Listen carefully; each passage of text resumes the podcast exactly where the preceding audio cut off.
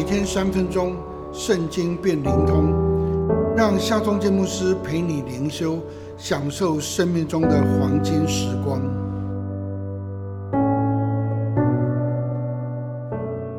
四世纪第十六章十六到十七节，大力拉天天用话催逼他，甚至他心里烦闷要死。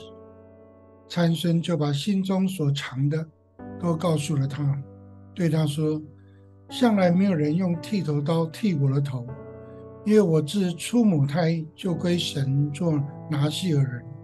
若剃了我的头发，我的力气就离开我，我便软弱像别人一样。”参孙真是英雄，他徒手可以将少壮狮子撕成两半。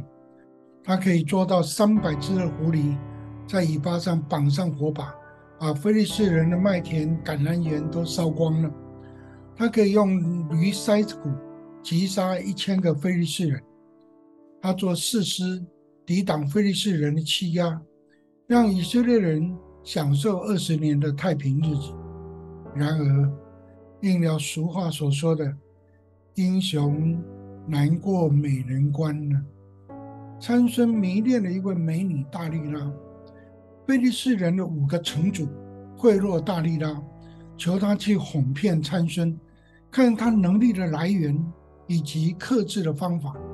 如果哄骗成功，每个城主要给付大力拉十三点五公斤的银子，当时这样的价值可以买五十五个奴隶呢。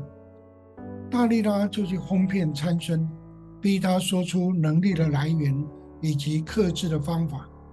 参孙胡乱搪塞，欺骗了大力拉三次，后来终究经不起美女的纠缠催逼。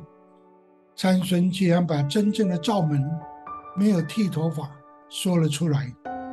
在历史上，多少英雄豪杰过不了美人情欲这一关呢？然而。圣经却为我们提供了两道闯关的密码。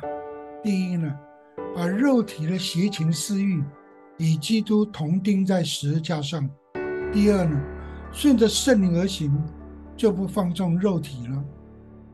千万不要以为自己对情欲有免疫力，我们都只是罪人，与基督同钉十字架吧，顺着圣灵而行吧，这是胜过情欲的唯一的道路。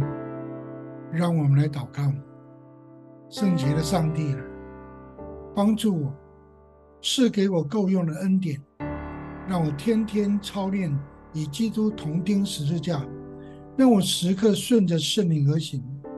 奉靠耶稣基督的名祷告，阿门。